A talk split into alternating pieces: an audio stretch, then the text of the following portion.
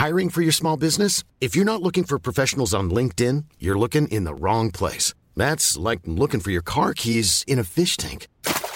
LinkedIn helps you hire professionals you can't find anywhere else, even those who aren't actively searching for a new job but might be open to the perfect role. In a given month, over 70% of LinkedIn users don't even visit other leading job sites. So start looking in the right place. With LinkedIn, you can hire professionals like a professional. Post your free job on linkedin.com slash people today. Bonjour à toutes et à tous et bienvenue dans ce Morning Moon. Nous sommes le vendredi 11 mars, il est 6h35, 6h38 très exactement ce matin. J'espère que vous avez passé une bonne nuit, j'espère que vous êtes prêts pour entamer cette, peut-être, peut-être, cette dernière journée de la semaine? Il y a peut-être des gens parmi vous qui travaillent euh, le soir, le week-end, euh, parce qu'il en faut, et il y en a beaucoup, et, euh, on n'en parle pas assez, tout simplement. Donc, bon, j'espère que vous avez passé une bonne nuit, en tout cas, sur les marchés, c'était relativement calme. Alors, c'est calme plutôt négatif, vous savez, vous connaissez un petit peu le contexte, notamment en Ukraine, hein, euh, la ville de Kiev qui est euh, entourée par les troupes russes qui s'avancent, qui sont en train de s'organiser, etc. Euh, on a eu également bah, des, discussions, alors je ne sais pas s'il s'agissait de discussions réelles ou pas, mais en tout cas des discussions entre l'Ukraine et la Russie hier qui, qui ont été réalisées en Turquie qui n'ont rien donné. Ensuite, il y a des espèces de tensions qui sont en train d'être...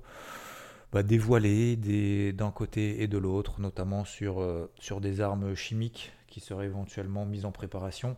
Donc, bref, vous, le contexte est quand même très pesant, très lourd, très grave, bien entendu, et, euh, ça se répercute au-delà euh, de la répercussion qu'il y a sur les marchés, ça se répercute également sur nous parce que en ce moment, c'est vrai qu'il n'y a que des euh, news négatives. Alors on en parle, on parle que de ça et c'est tout à fait normal et c'est le, plus important en ce moment dans le monde, mais c'est vrai que du coup ça pèse bien évidemment au moral. Euh, déjà de notre côté, nous en étant quand même relativement loin, alors euh, j'imagine même pas euh, là-bas ce que ça doit être. Bon bref, tout ça pour dire que bah, va, falloir, va falloir continuer quand même à rester motivé, va falloir faire ce qu'on sait faire et ça se répercute sur les marchés traditionnels, sur le marché des cryptos également. Hier, on a eu également d'autres rendez-vous. Euh, vous le savez, probablement, on a eu l'inflation aux États-Unis, c'était conforme aux attentes, 0,5% sur le core inflation, c'est-à-dire l'inflation qui exclut l'alimentation et l'énergie. Et l'inflation tout court aux États-Unis sur le mois dernier, plus 0,8%, c'était absolument conforme aux attentes.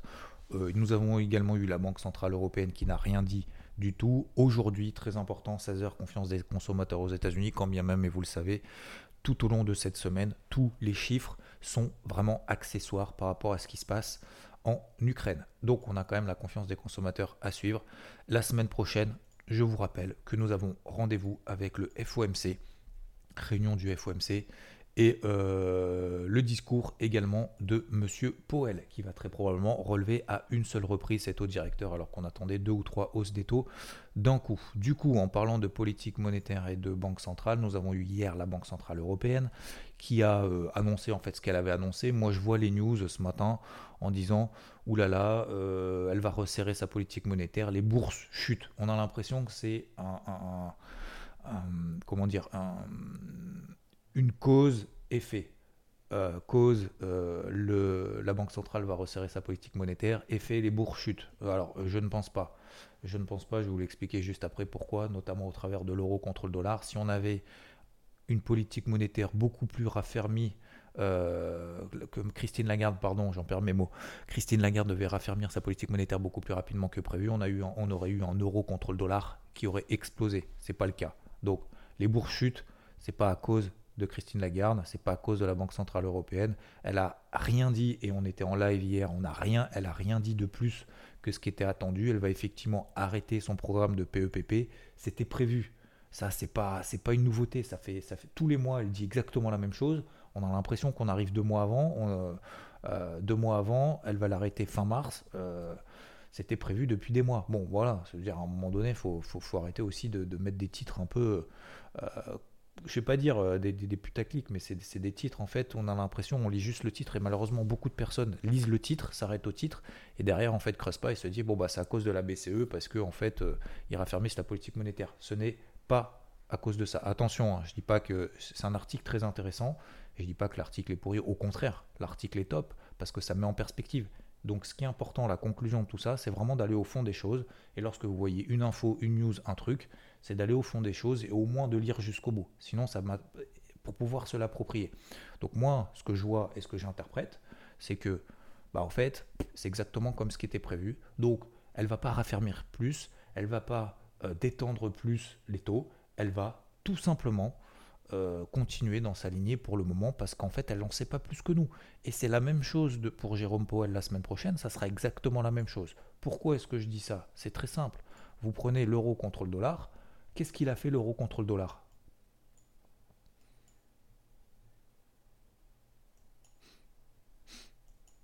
Ben, Il n'a pas bougé, tout simplement. Donc l'euro contre le dollar hier n'a absolument pas bougé. Il a baissé un petit peu. Et d'ailleurs, s'il a baissé un petit peu, ça veut dire plus que les marchés se sont dit, tiens, elle va être beaucoup plus accommodante que prévu, plutôt que l'inverse. Donc attention à ne pas tirer de conclusion sur trois mots qui sont alignés. Voilà, c'était simplement le message de ce matin. Donc, globalement, on va revenir sur les faits. L'inflation aux États-Unis, comme prévu, euh, on atteint quand même, bien évidemment, puisque c'est une inflation mensuelle, donc c'est une hausse de l'inflation mensuelle. Donc ça, c'était comme prévu. Ça ne veut pas dire que c'est stable, ça veut dire que c'était comme prévu. Plus 0,8% le mois dernier, Aujourd'hui, l'inflation aux États-Unis, on est quasiment à 8%. 7,9%, c'est du jamais vu en termes d'inflation depuis 1982. Donc c'est absolument hallucinant. Pour autant, visiblement, euh, Jérôme Powell n'est pas inquiet. Il privilégie plutôt une hausse des taux. Attention à ce qu'on n'ait quand même peut-être pas de hausse des taux si jamais effectivement il voit que les prix en inflation continuent à monter. Mais vu que les chiffres publiés étaient conformes aux attentes, c'est pas une nouvelle. Euh, Jérôme Powell va pas prendre ça comme une mauvaise nouvelle, donc il va pas accélérer tout ça. Ok, voilà concernant la partie macroéconomique, les chiffres conformes aux attentes, pas malheureusement de compromis Turquie, euh, en Turquie de l'Ukraine et de la Russie.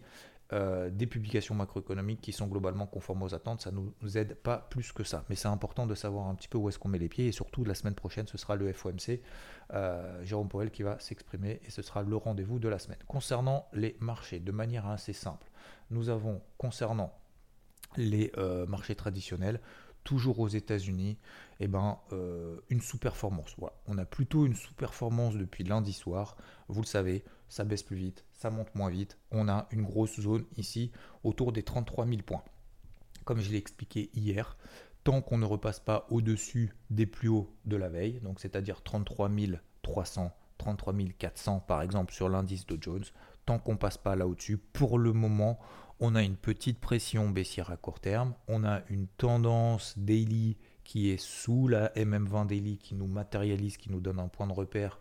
Tant qu'on reste là en dessous pour le moment, c'est un petit peu délicat.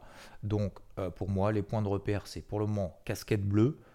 D'autant plus en vendredi. Alors le vendredi, j'aime pas trop prendre de nouvelles positions parce que oh, d'autant plus dans le contexte actuel, on ne sait pas trop ce qui peut se passer. Donc c'est pour ça que j'ai mis en titre euh, vendredi, je sais plus qu'est-ce que j'ai mis comme titre, vendredi glissade ou un truc comme ça. Tant qu'on ne repasse pas en fait au-dessus de points de repère pour le moment en daily, euh, c'est un petit peu délicat. Alors nous avons donc l'indice euh, américain, le Dow Jones ici, voilà. Alors, il n'y a pas de panique hein, pour autant. Attention, hein, je pars pas du principe, je ne suis pas en train de mettre la casquette rouge en disant ça y est, je prends que des positions à la vente parce que je pense que ça va baisser. Non, je dis juste qu'aujourd'hui, effectivement, ça monte pas, ça baisse pas non plus. Donc, c'est vrai qu'il faut essayer de composer avec. Donc soit on est ultra très actif avec voilà, euh, des prises de position dans un sens. Le pire, la pire des choses à faire, c'est de faire la girouette toutes les 5 minutes en disant tiens, je me mets en 5 minutes, tac, oh là là, ça va exploser, ou là là là là, ça va s'effondrer, ou là là. Et là, qu'est-ce qu'on est en train de faire aujourd'hui? On est en train de mettre une bougie verte. Donc depuis cette nuit, donc depuis 6 heures du matin. Donc c'est très important en fait d'avoir, de privilégier un sens, ok? Et en fonction de ce sens-là, on essaye de prendre tous les signaux qui nous correspondent dans ce sens-là, avec un gros niveau d'invalidation. Par exemple, aujourd'hui, sur les indices américains, sur le Dow ça peut être 32 800. Donc ça, c'est une approche un peu plus agressive. Si on a une approche un peu plus soft, un peu plus, je vais pas dire prudente, moi j'aime pas, j'aime pas dire les prudents, ils attendent la confirmation de la confirmation. Moi, j'aime pas ça. Tout simplement pourquoi? Parce que si on attend que les indices prennent 2, 3, 4%, et qu'on paye une fois qu'on a pris 3-4%, elle où la prudence? Au contraire, on prend plus de risques parce qu'on a attendu qu'on prenne déjà 2-3% pour se dire ah ça y est, c'est bon, ça va monter. Donc là, on est sur des zones clés. Simplement pour dire qu'on est sur des zones clés, que pour le moment, ces zones clés tiennent, ne relancent pas, certes. On peut se mettre des petites alertes au-dessus de la tête. 33 003, 33 004.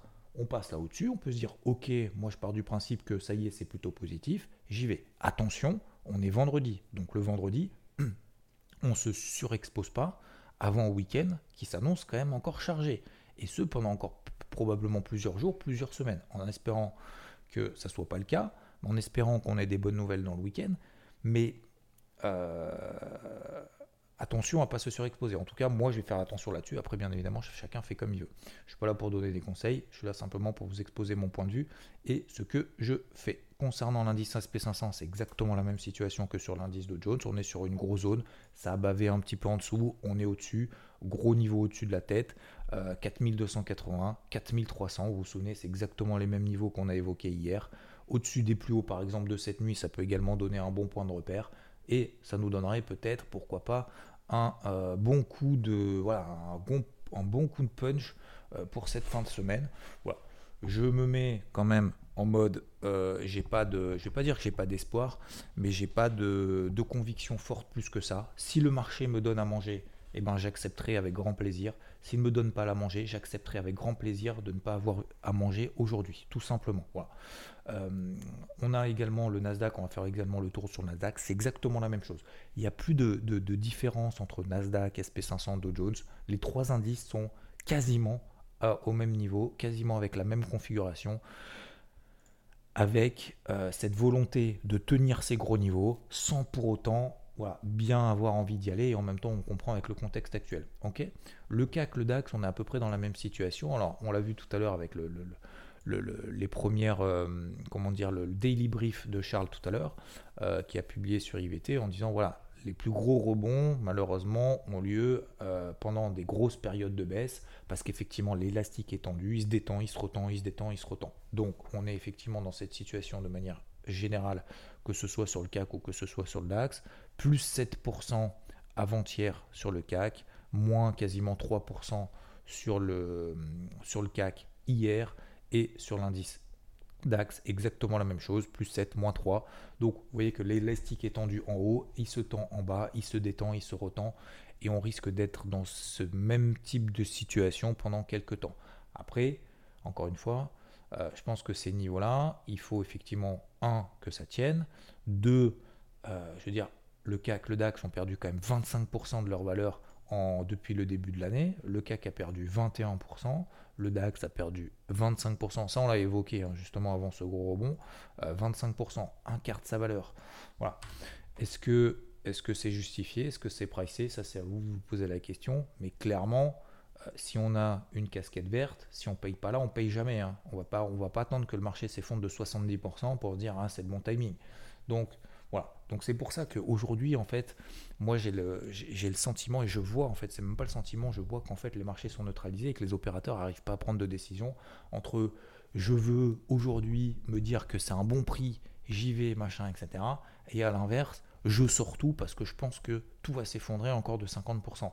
Donc c'est pour ça qu'en fait on a ces gros décalages, première chose. Et deuxième chose, faut vraiment savoir que les investisseurs, les gérants, euh, lorsqu'on a un portefeuille qui est conséquent, qui est important, on ne peut pas se permettre de tout sortir, de tout rentrer comme ça en se disant ah c'est du plus 7, bon bah vite, faut que je rentre. Ah ma main c'est du moins 4, bon bah faut que je sorte, machin, etc. On peut pas rentrer, sortir, rentrer, sortir comme ça toutes les 5 minutes, ce n'est pas possible.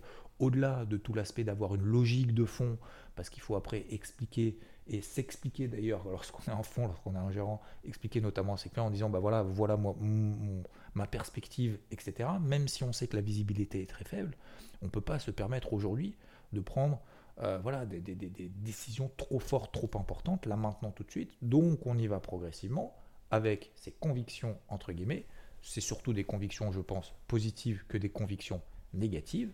Et si on a tort, progressivement, on s'allège pour derrière pouvoir, euh, bah, pouvoir tout simplement payer plus bas et tout simplement bah, accompagner malheureusement de manière négative un mouvement baissier. Donc voilà, globalement en fait la situation, est, on le voit, est complètement neutralisée. Le, plus grave, c'est de faire la girouette. La deuxième chose la plus grave, c'est de prendre des positions classiques que vous aviez l'habitude avant le début du conflit, avant cet épisode de volatilité. de prendre des, donc des tailles de position normales, faire oh non mais c'est pas grave, moi je trade normal, alors qu'en fait on n'est pas dans un marché normal.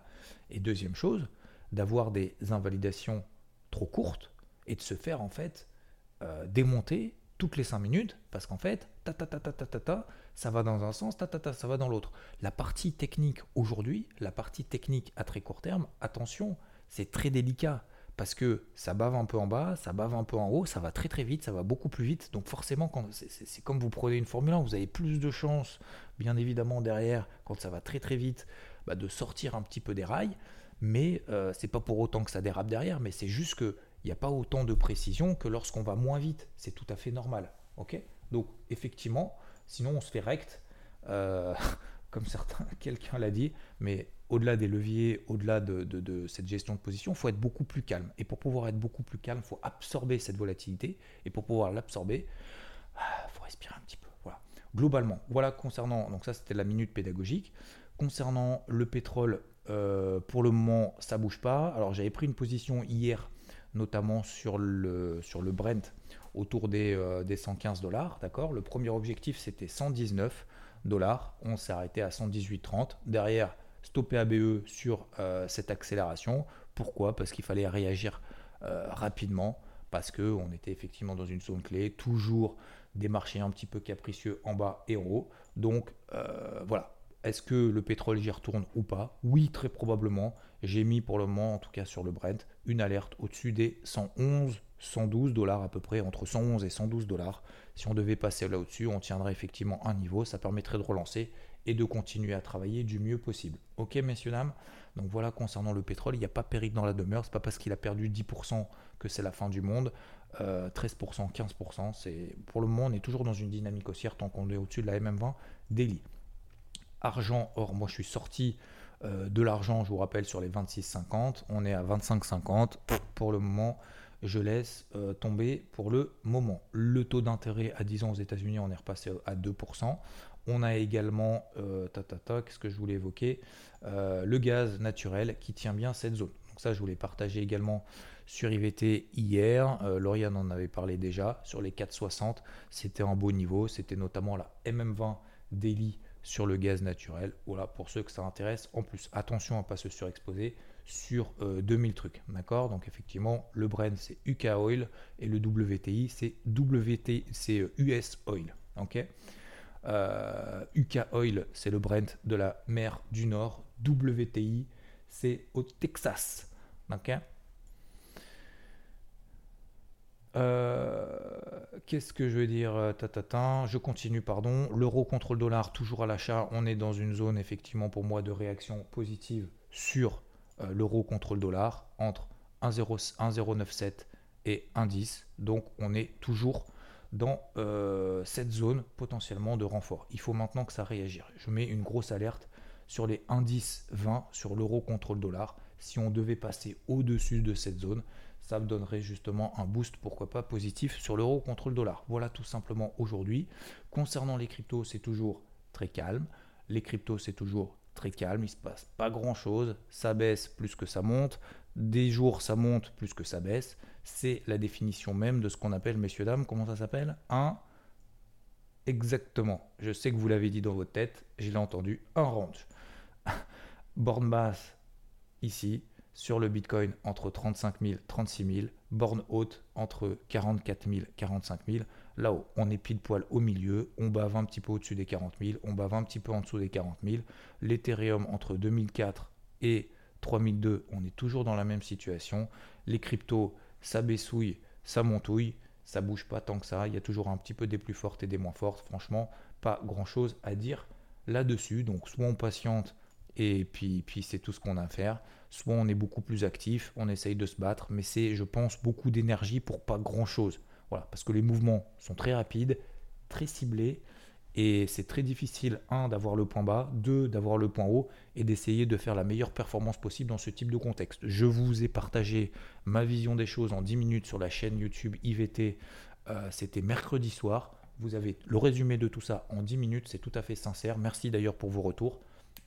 Et euh, vous pouvez aller la voir si ça vous intéresse, bien évidemment, de creuser plus. Mais j'ai déjà tout dit, donc je ne vais pas en dire plus. Donc, pour résumer, messieurs, dames, dans ce morning mood de ce vendredi, Vous souvenez-vous, on est vendredi. Souvenons-nous également qu'il y a beaucoup d'incertitudes, de volatilité, etc. Donc, faut pas changer de fusil d'épaule tous les 5 minutes. On a la casquette bleue, on la garde. Si on a des éléments positifs, on y va. Si on a la casquette verte, on la garde et on continue à travailler tant que nos niveaux d'invalidation ne sont pas déclenchés. On est un petit peu plus light en ce vendredi. La semaine prochaine, il y a le FOMC. Les publications macroéconomiques n'ont rien donné pour le moment. Je pense que avoir une casquette bleue avec une casquette verte euh, claire, je pense que ça peut être effectivement toujours intéressant. Pour autant, pour autant, encore une fois, on n'a pas de message fort du marché de manière positive. Voilà, messieurs, dames, aujourd'hui. J'espère que, euh, en tout cas, que vous allez passer un très bon vendredi. On va essayer de tout faire pour. On va mettre tous les éléments en œuvre pour pouvoir le faire. Je vous souhaite encore une fois une très belle journée, un très bon week-end. Bien évidemment, on se retrouve dimanche 10h dans le débrief hebdo pour ceux qui ne sont pas sur IVT. Sinon, je vous dis à plus. Merci à toutes et à tous. Ciao When your skin feels nourished and glows, you radiate confidence. Osea makes giving your skin a glow up easy with their clean, clinically proven Mega Moisture Duo. This seaweed powered duo features two of Osea's best sellers, Undaria Algae Body Oil and Undaria Collagen Body Lotion. Glow from the inside out. Get 10% off your first order with code GLOW at OseaMalibu.com. That's O S E A Malibu.com code GLOW.